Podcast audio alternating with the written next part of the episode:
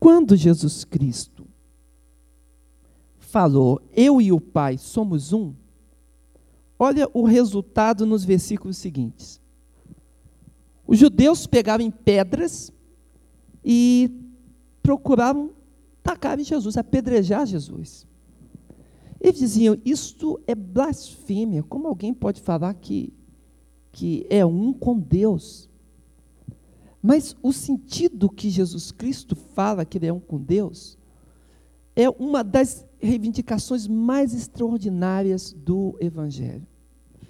Porque em algumas oportunidades Jesus disse com toda clareza, diante de uma mulher samaritana, ela quer saber sobre o Messias que haveria de vir. E Jesus fala para ela: Sou eu que falo contigo. Olha, irmãos, o impacto dessas palavras. Deus esteve aqui na terra. Um escritor chamado C.S. Lewis diz que este é o planeta visitado. Deus esteve aqui trabalhando entre, nós.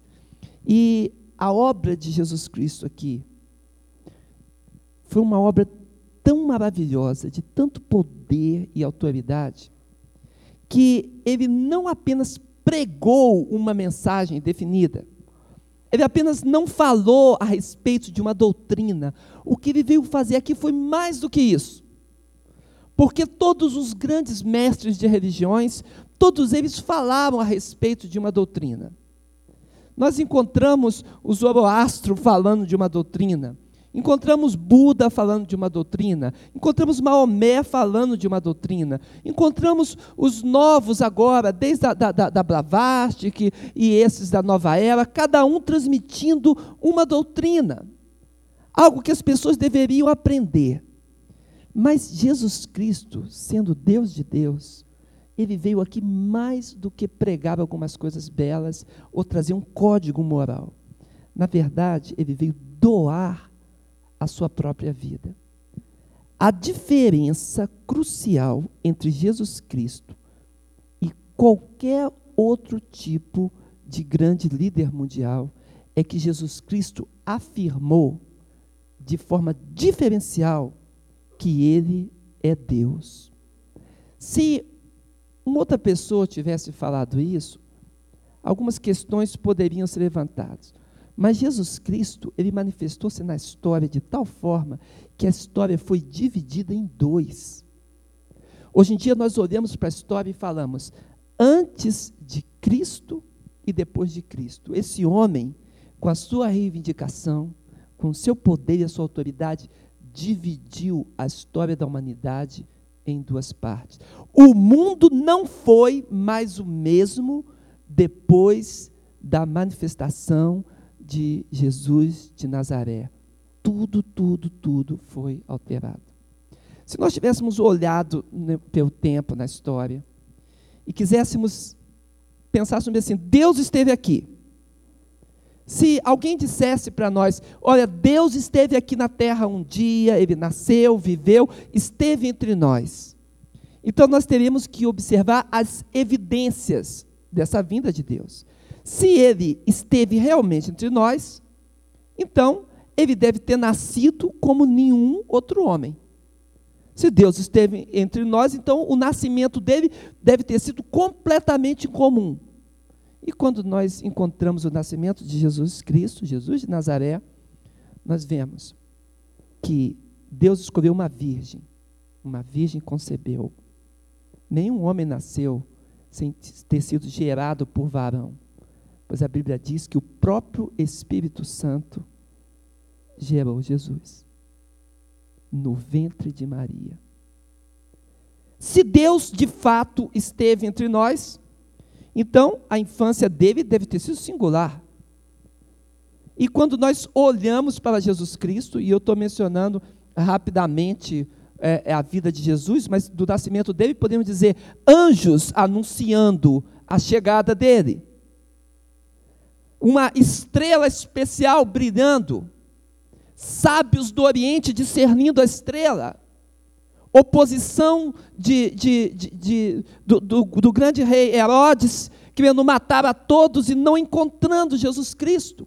anjo falando com seu pai, indicando para onde ele deveria ir.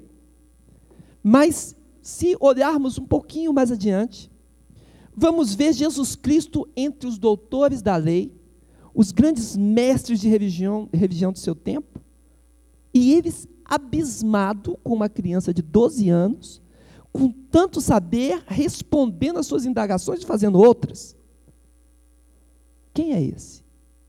Se olharmos pela história e pensaríamos, ninguém deve ter falado como ele. Se Deus esteve entre nós, a fala deste homem Deus deve ter sido diferente de todas, com uma autoridade diferencial. E é exatamente isso que encontramos na história de Jesus. De fato, os próprios guardas que foram prendê-lo, quando Jesus respondeu, ele perguntou se é, quem era Jesus, ele falou: Sou eu. Os guardas caíram para trás com a autoridade da sua palavra. E depois, quando voltaram em, em oportunidade de mãos vazias, disseram àqueles que o, o, os enviaram a prender Jesus: Ninguém nunca falou como esse homem.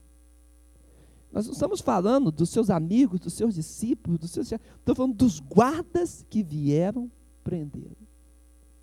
Na verdade, um dos principais dentre os judeus buscou Jesus de noite, e seu nome era Nicodemos, e a indagação dele foi com a seguinte prédica: Mestre, sabemos que tu és de Deus, enviado dele.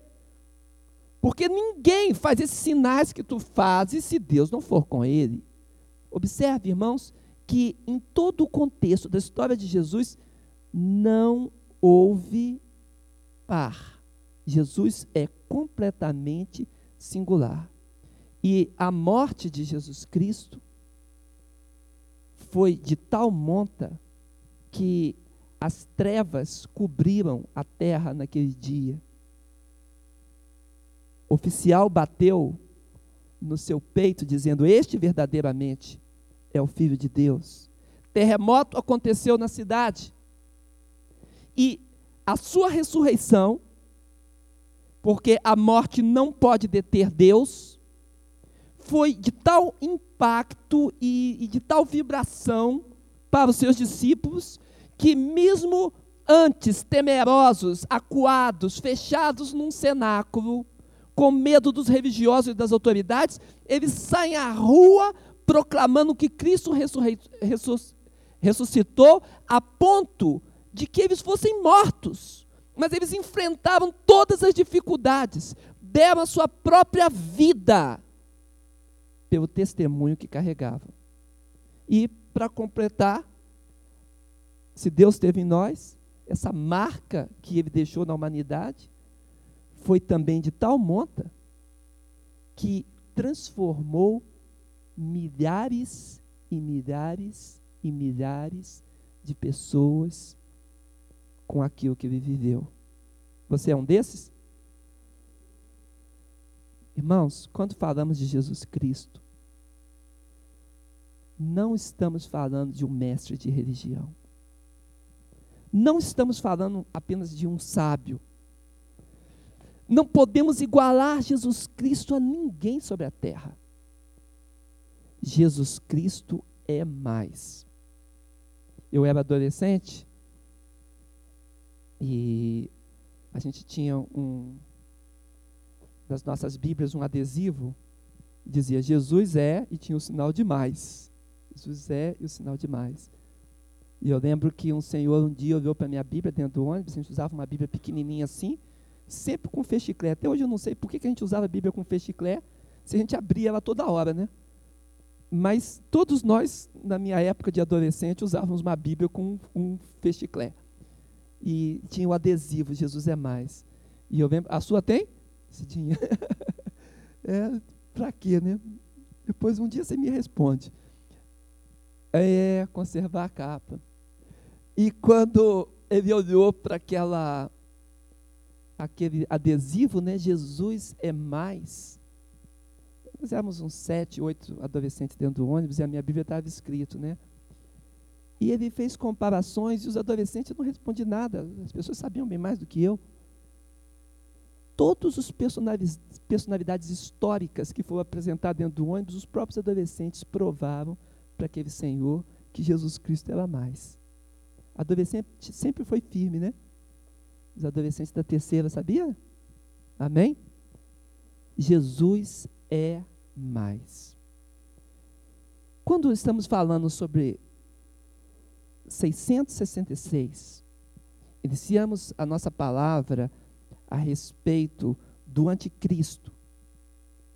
Quero dizer que existe uma pretensão no mundo místico de mostrar, de tentar mostrar que Jesus Cristo precisou ser iniciado.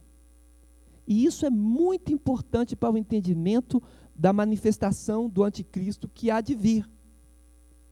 Porque a nova era, junto com todos aqueles que creem é, é, nas suas doutrinas, suas ricas ramificações, pensam que Jesus Cristo foi apenas um homem.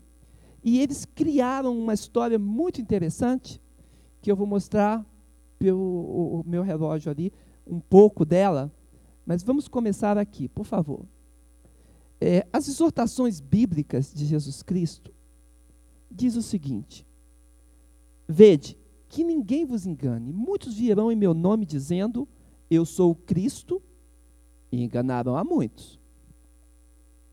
Haverá tempo em que não suportarão a sã doutrina, mas ajuntarão para si mestres segundo as suas próprias concupiscências, dando ouvidos às fábulas.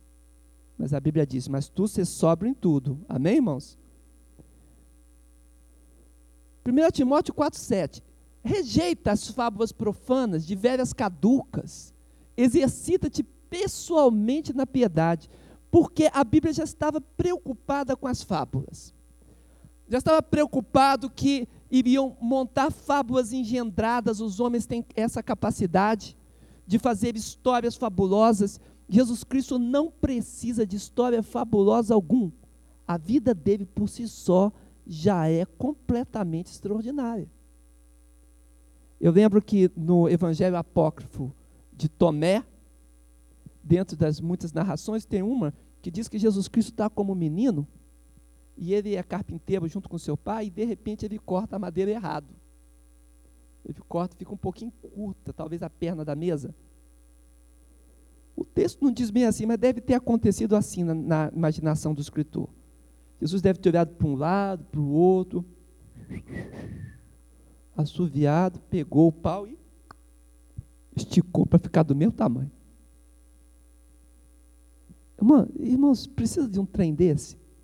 Usando uma linguagem bem mineira? A história de Jesus Cristo já é singular.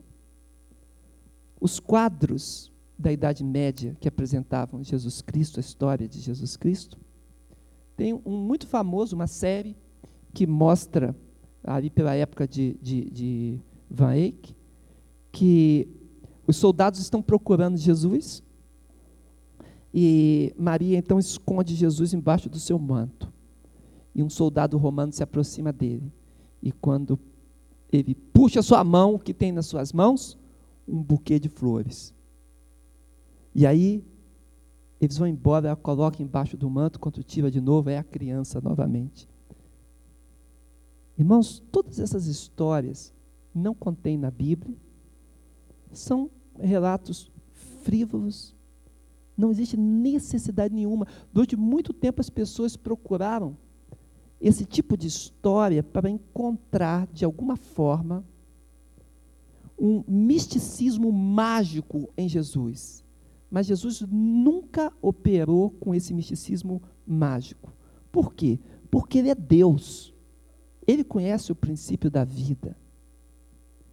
Os, a, a, os milagres que Jesus fazia para se catalogá-los, para ter uma categoria, a Bíblia escolhe a palavra sinais e prodígios.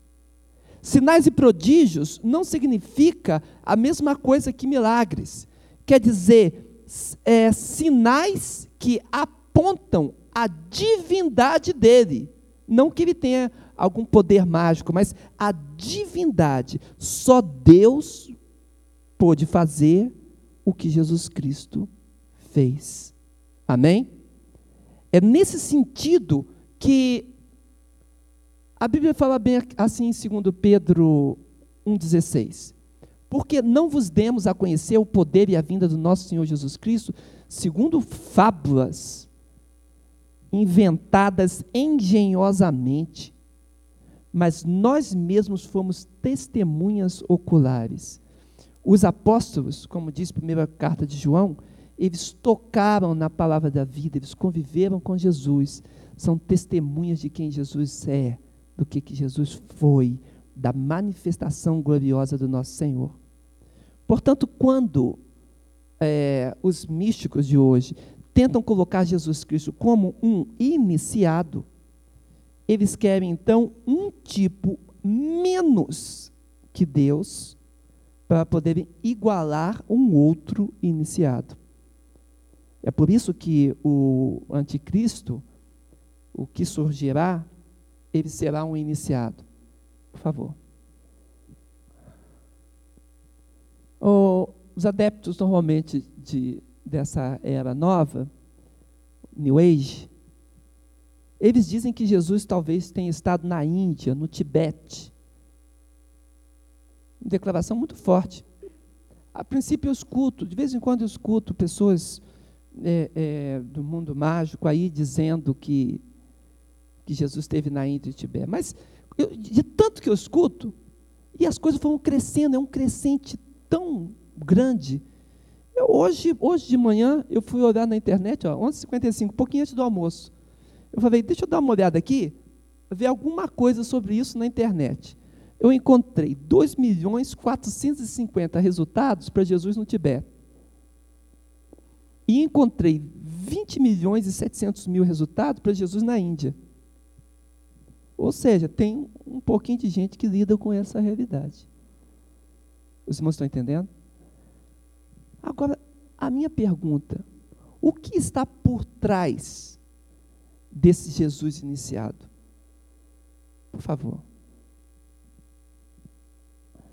É, não há na historicidade de Jesus menção alguma, não existe nada que coloque Jesus envolvido com qualquer outra cultura, senão com a cultura judaica e com a cultura de Nazaré, cidade onde ele foi criado. Jesus nasceu em Belém da Judéia, mas os seus pais estiveram em Nazaré. Por isso, Jesus é conhecido como Nazareno, ou seja, ele está mais associado à cultura de Nazaré do que qualquer outro lugar. Quando Jesus ia na sinagoga, ele seguia os princípios daquela sinagoga. Ele pegava o livro da lei, conforme abria, conforme deveria abrir. Em um, um determinado texto da Bíblia, fala assim: como era o seu costume. E esse costume quer dizer, ficando-se em pé, como os outros também agiam, né? e sentando-se para escutar. O fato é que Jesus ele estava historicamente determinado pela Judéia. Ele respeitou isso ao limite.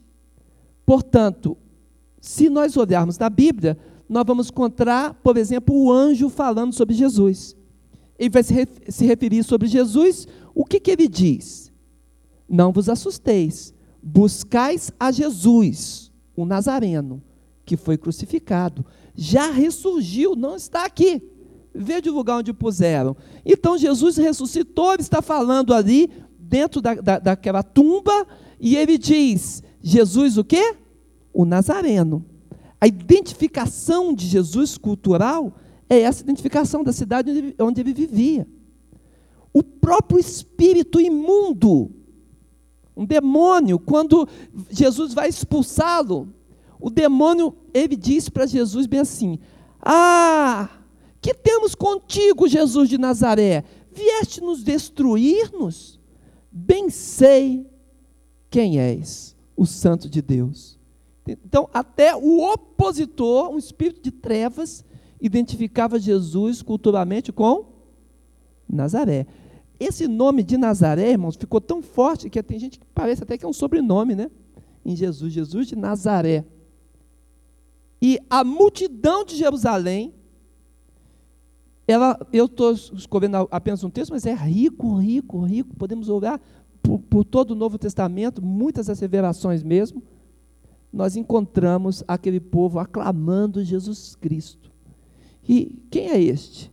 Este é Jesus, o profeta de Nazaré da Galiléia.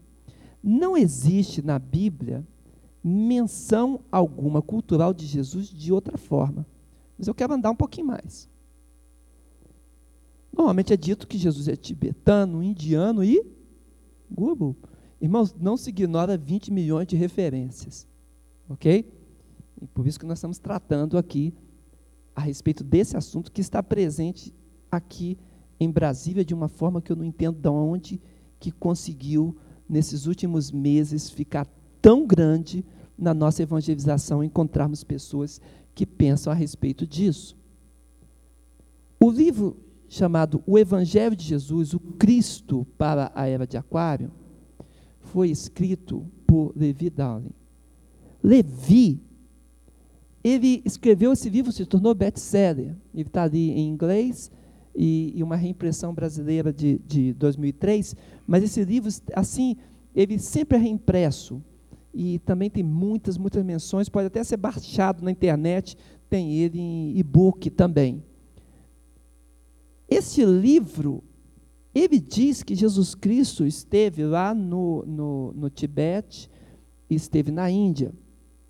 E ele é confundido com um monge chamado Issa. E eu quero fazer uma pausa aqui. Hoje, quando se vai é, no mundo muçulmano, os muçulmanos chamam Jesus de Issa. nós encontramos esse nome é, é, no mundo muçulmano.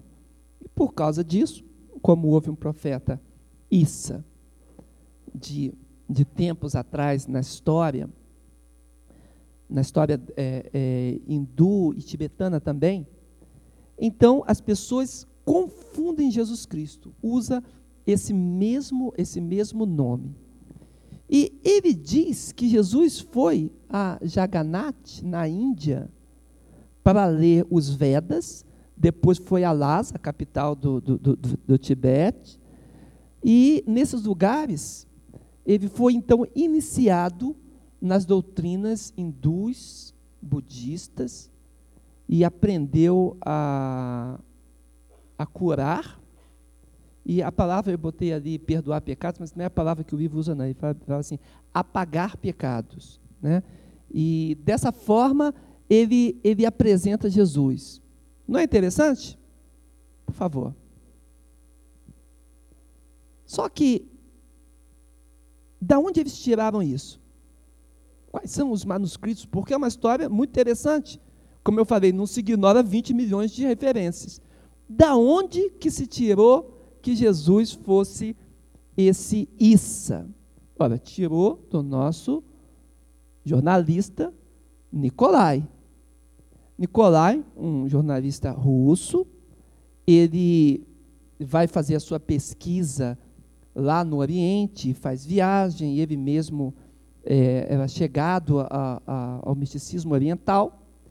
E quando ele chega lá, ele diz, ele narra no livro dele, que ele ouviu falar sobre um profeta de nome Issa, que ele achou que ficava muito semelhante a Jesus. Então, ele sai do templo, ele não queria é, despertar muito a curiosidade dos monges, para o monge não exigir dinheiro dele. Então, ele segue o seu caminho, inventando uma desculpa para voltar. E ele diz que ele cai do cavalo, do camelo, no caso, e quebra a perna, e tem que voltar. E com a perna quebrada, vai conversar com o monge, e conversando com ele, o monge então é, traz o manuscrito sagrado do templo e assim é lido sobre Jesus. Não é bonita a história?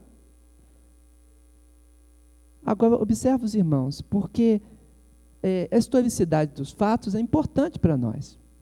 Observe, irmãos.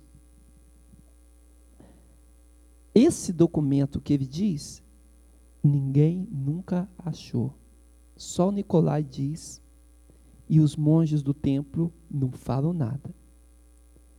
Um escritor baseado em Nicolai, que é o Kesten, ele escreveu Jesus viveu na Índia, resolveu ir em 1973 fazer uma pesquisa por ele mesmo lá no templo. E ele diz no livro, Jesus viveu na Índia, e ele fala assim que chegou lá, ele ficou assim abismado, até um tanto espantado, porque ninguém pôde mostrar para ele o manuscrito, porque não existia o manuscrito lá.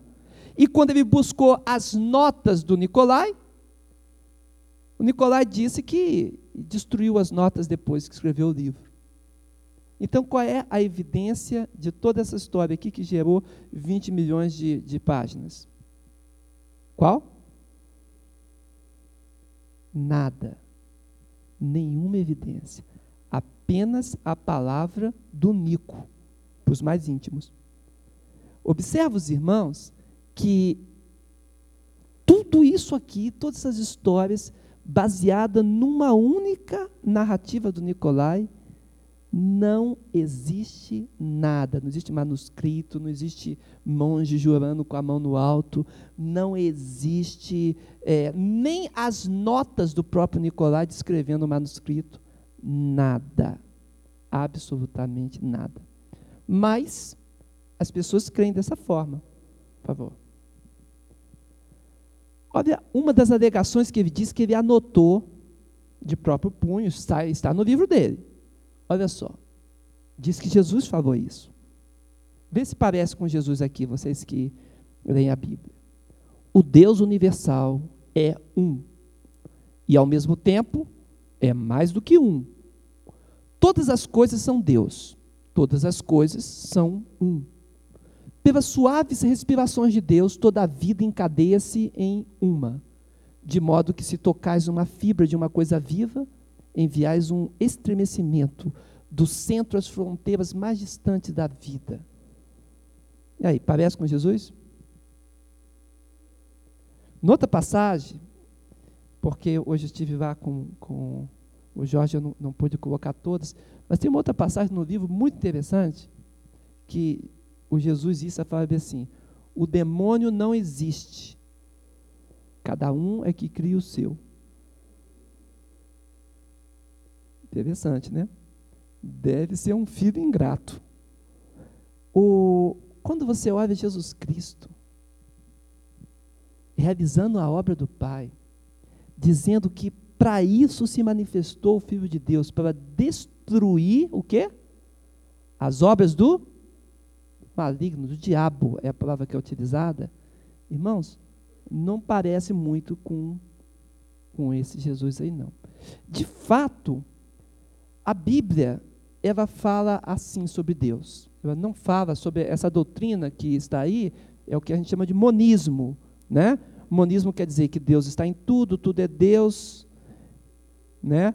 O panteísmo é, é, é a expressão é, é, mais totalizante né, dessa, dessa doutrina. Então, tudo é Deus, Deus é tudo, Deus está em tudo, tudo está em Deus. Tocou em alguma coisa, tocou no próprio Deus. E cada um de si deve descobrir o Deus em si. Interessante. Olha o que a Bíblia diz. Vede agora que eu sou eu somente, e não há o quê? Deus além de mim. O Senhor nosso Deus é o único Senhor. Essa oração, o judeu, ele faz todo dia. O judeu ortodoxo precisa fazer essa oração. Shema Israel, é, é, Yahvé Eloheinu, Yahvé Errad. Ele faz em hebraico essa oração. Ouve Israel, o Senhor nosso Deus é o único Senhor. Tem que fazer pelo menos uma vez ao dia. É o chamado chamar, oração do chamar. É uma declaração de Deuteronômio 6, 4. O judeu tinha bem consciência de que não é tudo que é Deus, não. João 14, 6, Jesus fala bem assim: Eu sou o caminho, a verdade e a vida. Ninguém vem ao Pai senão por mim. Os irmãos observam a diferença? Agora, a respeito de se buscar iluminação na Índia, pode passar um pouco mais? Aqui eu vou, vou parar por causa do nosso tempo. Continuo depois, porque eu quero mostrar para os irmãos como que isso vai, vai chegar no próximo anticristo. Eu disse para os irmãos na, na quarta-feira passada que existe uma série de anticristos na história.